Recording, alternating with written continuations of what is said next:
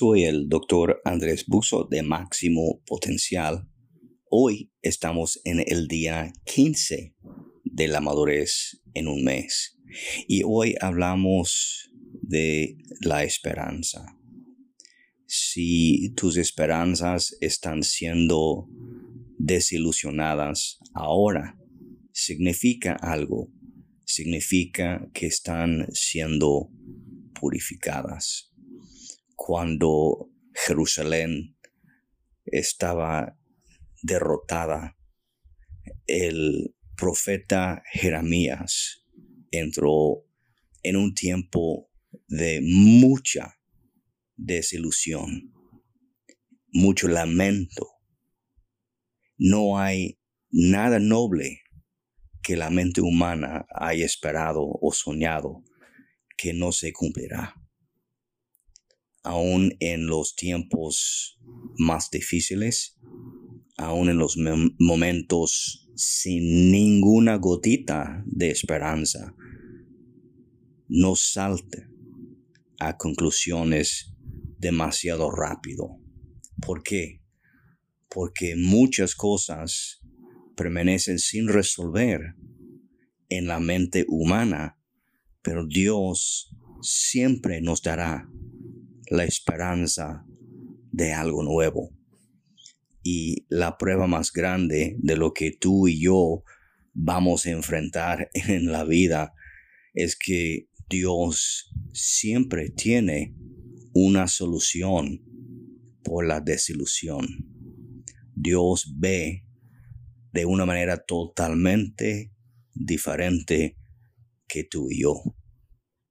En el libro de Lamentaciones, capítulo 3, versículos 22 a 24, Jeremías el profeta empieza a ver una esperanza en medio de todas las dificultades de lo que él está viendo.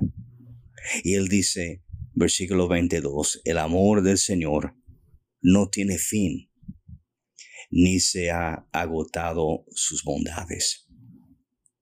Cada mañana se renuevan. Qué grande es su fidelidad. Y me digo, el Señor lo es todo para mí. Por eso en Él confío, aún en las condiciones más difíciles de tu vida hay esperanza.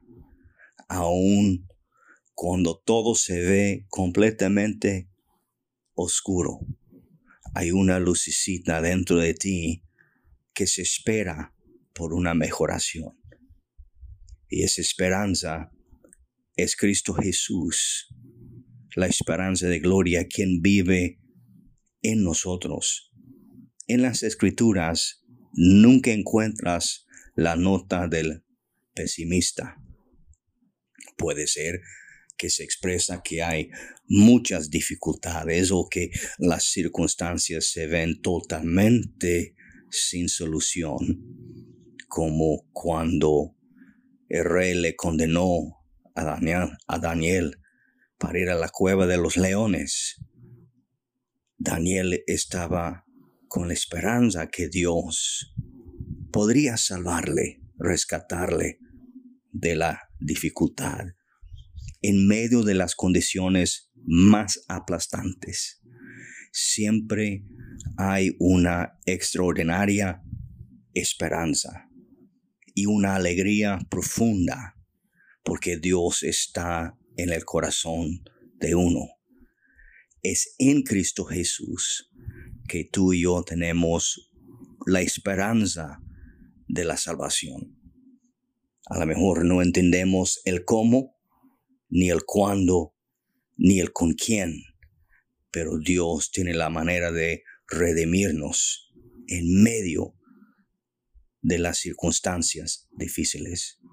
Y por eso nos saltamos de alegría aún en medio de las cosas imposibles, porque vemos que más grande es Dios quien vive en nosotros que las circunstancias que enfrentamos en el mundo.